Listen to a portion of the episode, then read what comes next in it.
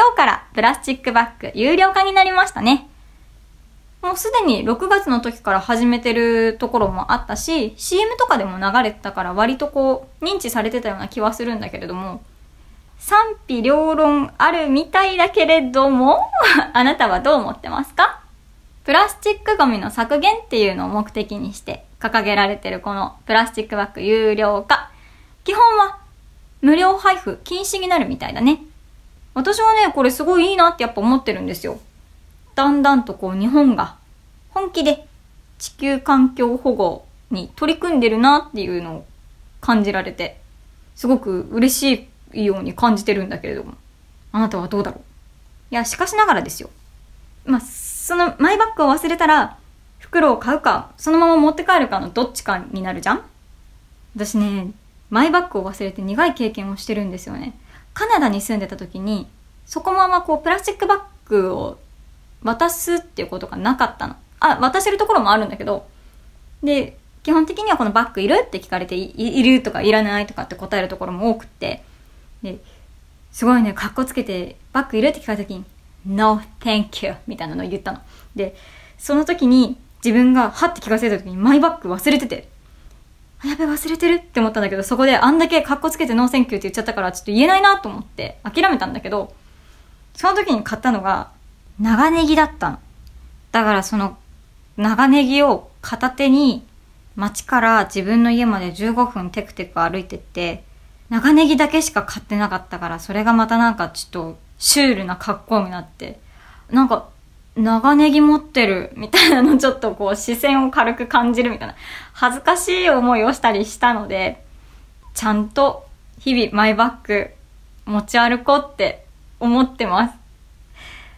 プラスチックゴミの削減、できていったらいいよね。あなたもマイバッグ、お忘れなくだよ。恥ずかしい思いしたりするかもしれないよ。それでは、青より青く、始めます Podcast with radio, music, heart, singer songwriter, AO, AO Kasha, radio program, AO, Yori, AO, Ku.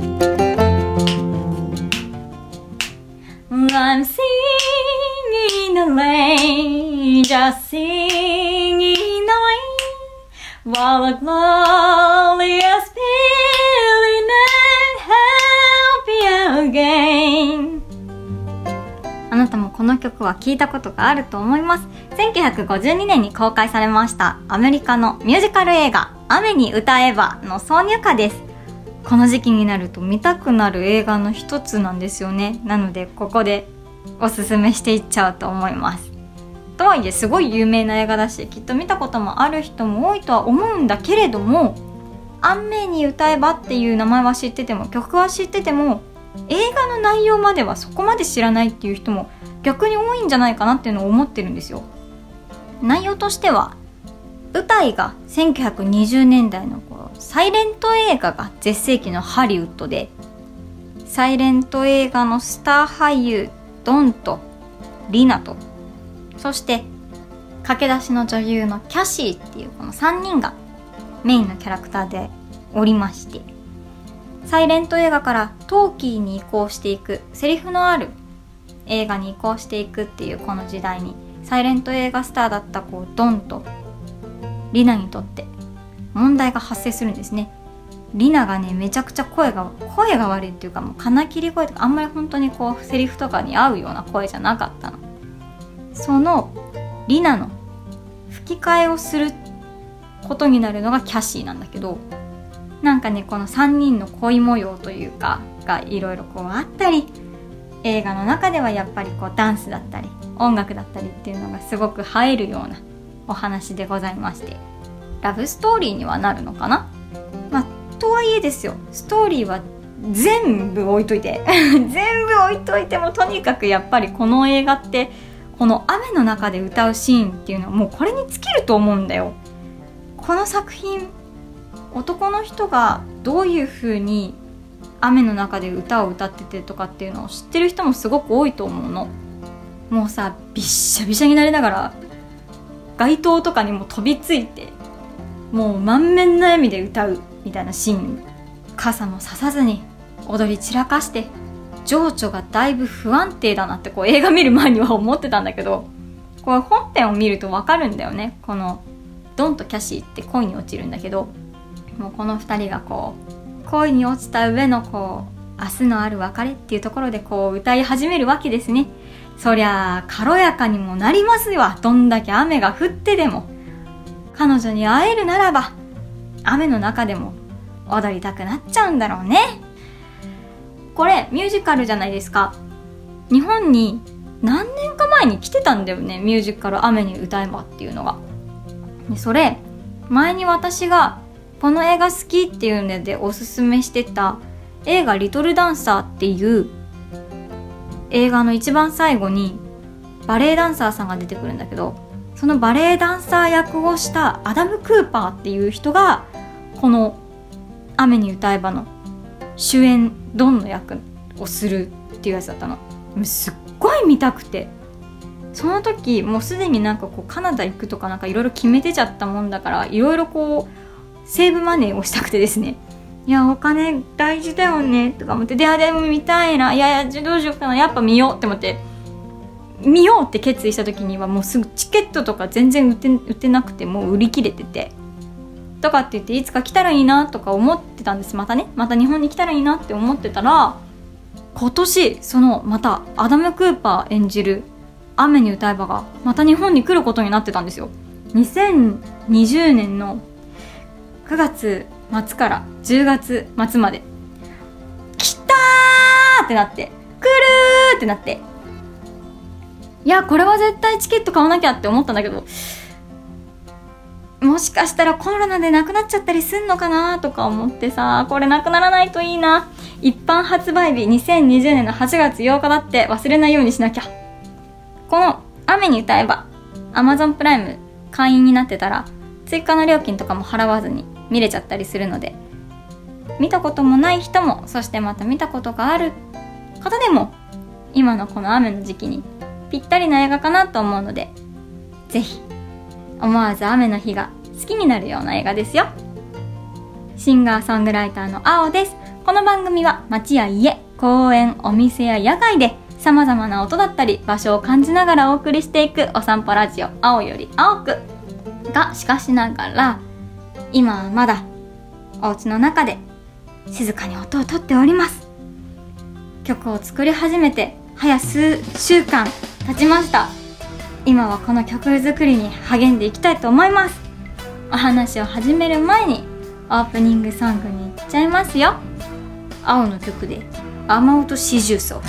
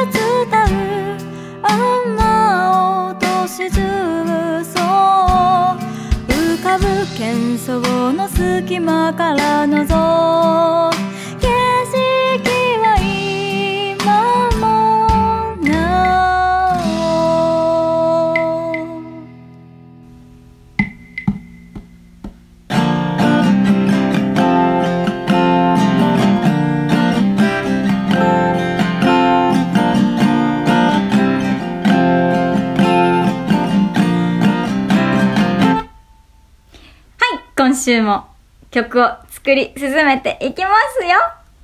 先週までの流れとしましては、2番のサビまで作ったではございませんか？お聞きいただけましたか？今日は C メロとその続きをできる限り作っていっちゃおうかなって思ってます。C メロの雰囲気はまたちょっと違う感じにしたいなーって困ってる。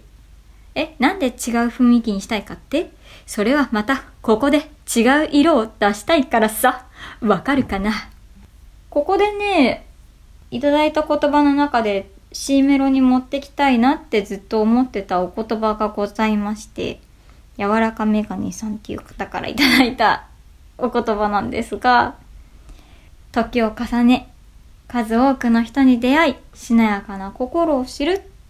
しなやかさを知らない若い心には染み入るための時間もいる。そういったお言葉でした。未来とはそのための時。しなやかな心かと思ってさ。はて自分は持ってるかというとそこそこ難しいお話で、割とね、すぐ感情的にもなりやすいし、すぐ泣くし、しなやかな心を持つにはまだ鍛錬が足りてないなと私は思うので、きっとまだ未来へ向かっている本当に途中の、そのしなやかさをまだ知らないようであれば、染み入るための時がいるって、そのままのように、私にはまだこう、染み入るための時っていうのを過ごしている時期なのかなっていうのを思ってたりします。しなやかさってさ、強さもあり、だけどその強さというのが暴力的なものとかではなくて、ちゃんとこう厚みのある温かさがある強さだからこそ、なんだろうな、いろんなものを受け入れられるものなんじゃないかなって思ったりするの。しなやかな心っていうこのワードがとっても好きで、どうしてもこれはもう C メロに入れたいってずっと思ってたんですよね。さーてメロディーラインもなんとなくこういうのかなって思ってるのはあってそれにどうやって当てはめていけるかというところでもあるんだけど。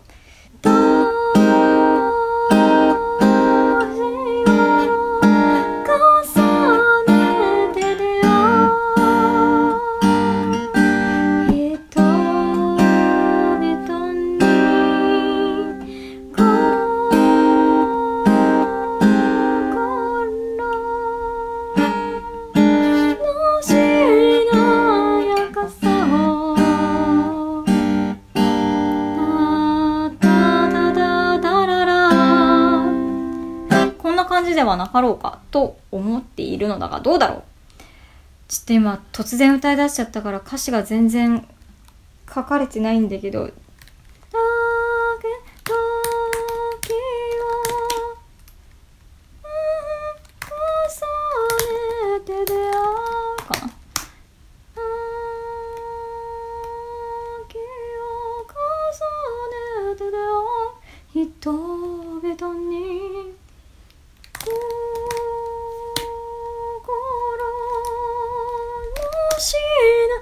にしなやかを入れたかったんですよ。のしなやかさをちょっと字余りみたいになっちゃった。心のしなやかさを。しなやかさを知るほう知る。なんかだな。ちょっとわかんない。ちょっとわかんないけど知るっていうのを入れたいんだ。う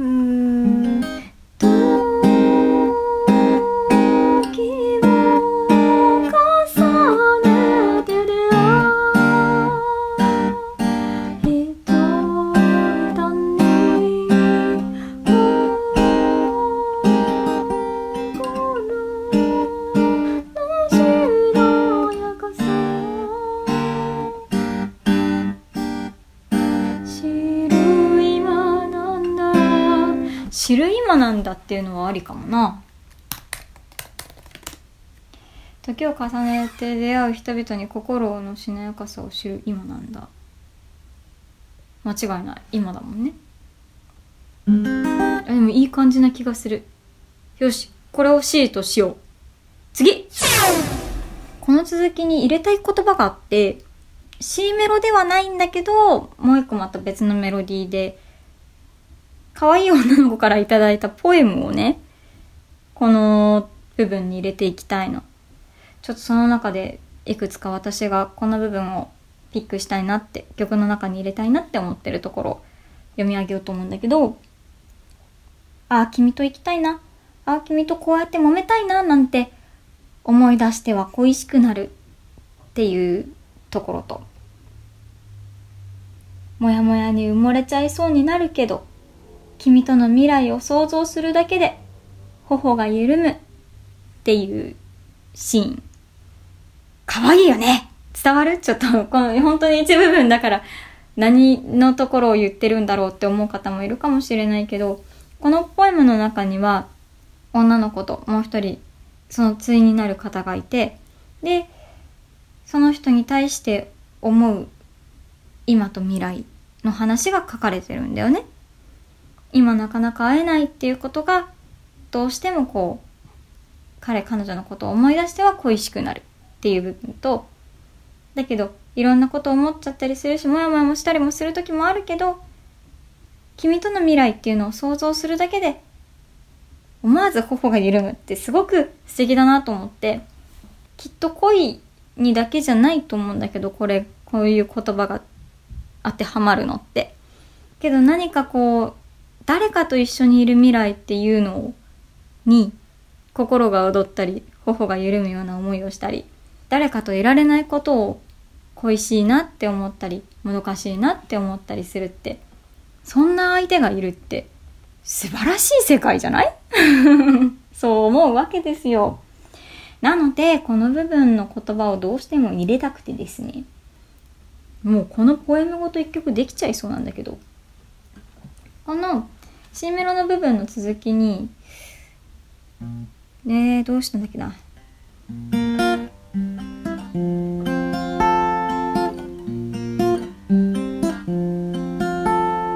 ていうメロディーをね、入れようと思ってるの。これはサビで使ってるコードではあるんだけど、そのサビのコードで別のメロディー。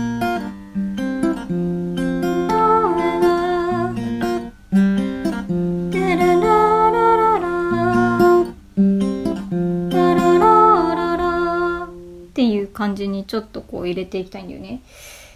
できるかな？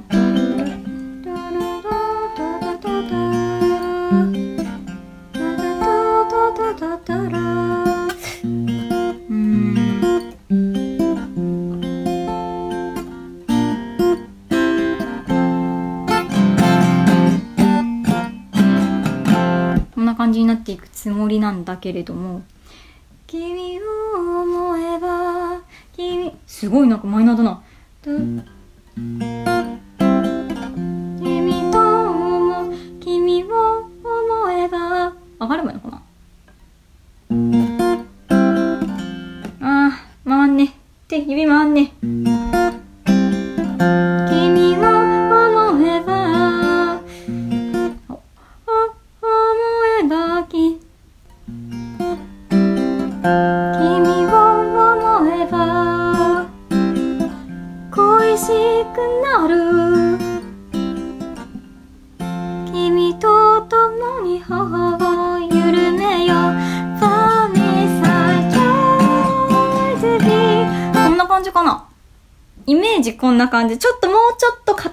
けど、もうちょっと言葉を変えていきたいけど、でもこんな感じになったらいいなって思っている。ちょっとせっかくなので、最初からやってみよう小さなひたまり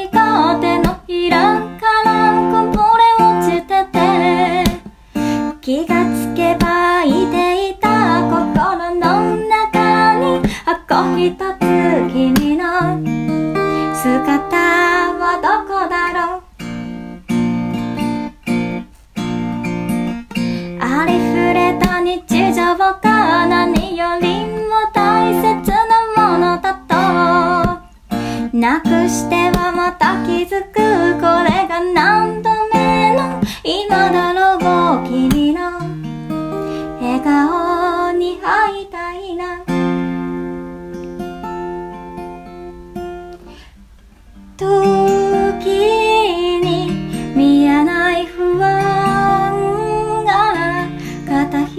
をついて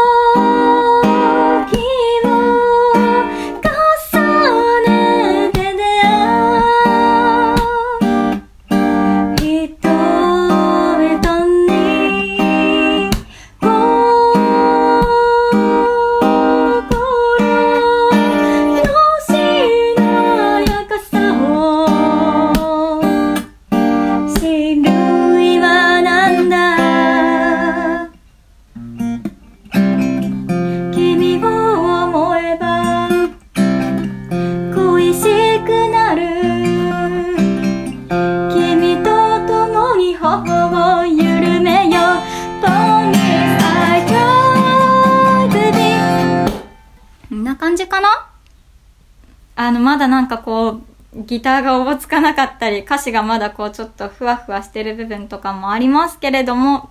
これをもうちょっと詰めていってね、来週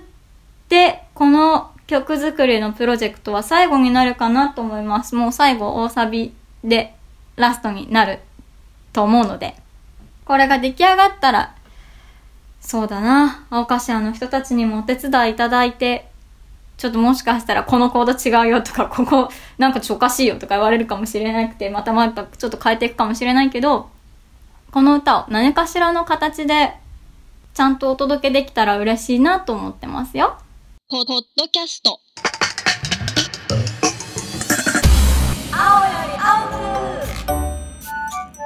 さてここからは青の最近の近況でございますちょっと前にさ引っ越したっていう話をしたと思うんだよ。引っ越してきてから約1ヶ月ぐらい経ったの。で街の中とかをこうマスクとかねしてねちゃんとこうどんなのがあるかなと思ってうろうろしてみたらとっても便利な街だなってここにしてよかったなって思ってたりするんです。いやでもその中でもですねここが一番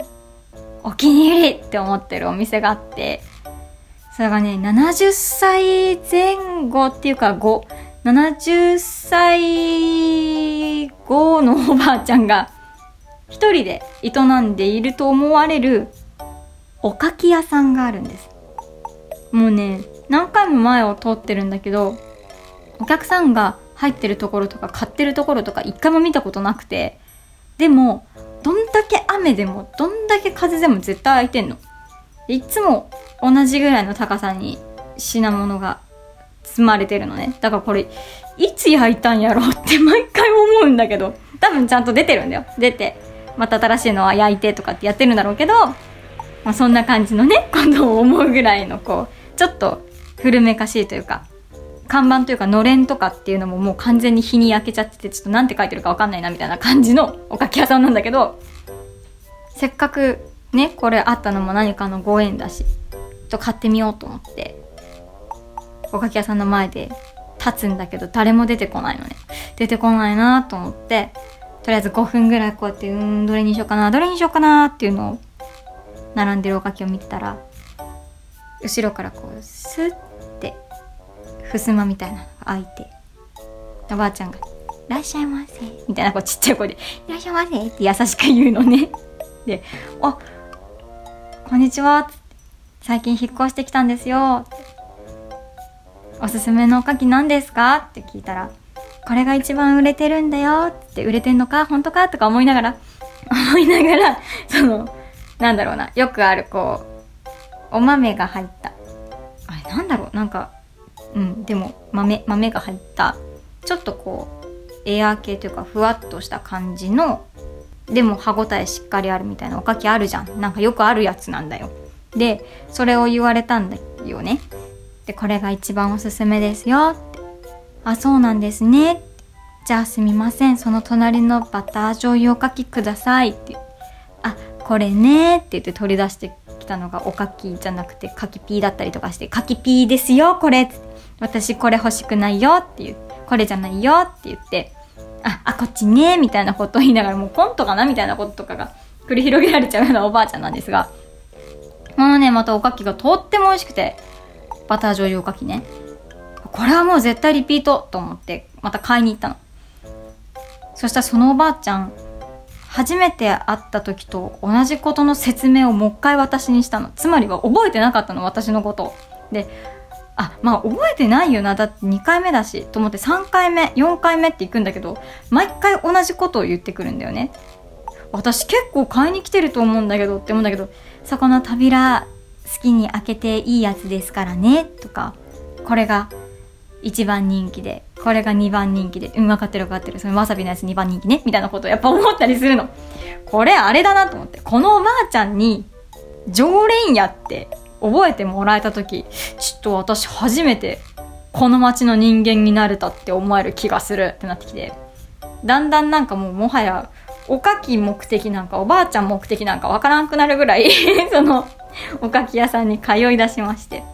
はてそれからおかき屋さんに行き出したのが2週間とかちょっと前もっと前かなぐらいだから結構経つんだけど未だにねそこの扉開きますからねっ もう知っとるわみたいなになりながら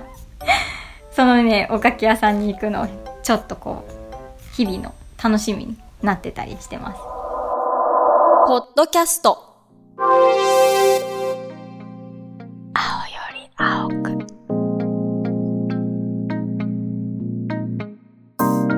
そろそろお別れの時間になってまいりました。いやなんかやっとというかいろんなところが再オープンし始めましたね本当に。飲食店とかもさることながら観光名所がいろんなところがオープンし始めたりもして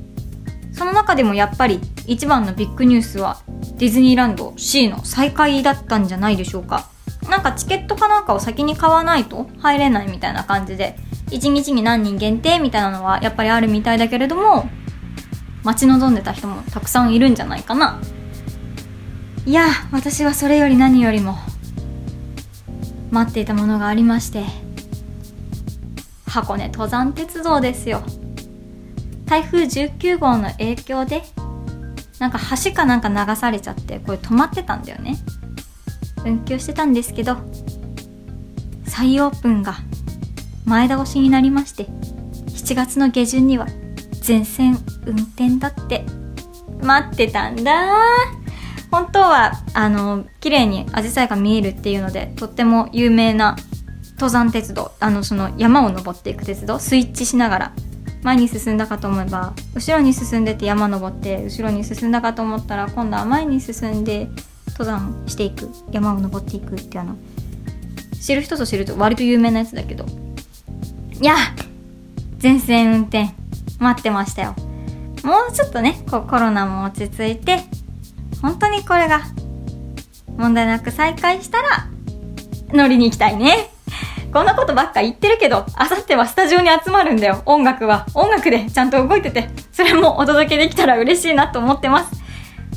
こんな私ですが、Twitter、Instagram 更新してるのでぜひ見てみてね。しょうもないポンコツトラベルブログも書いてたりもするし、Twitter からそれも飛べるのでぜひ見てみてください。Twitter、Instagram は気軽にフォローしてくださいね。私の音源も iTunes や Spotify で聞けたり変えたりできるので、青または AOCASSIA、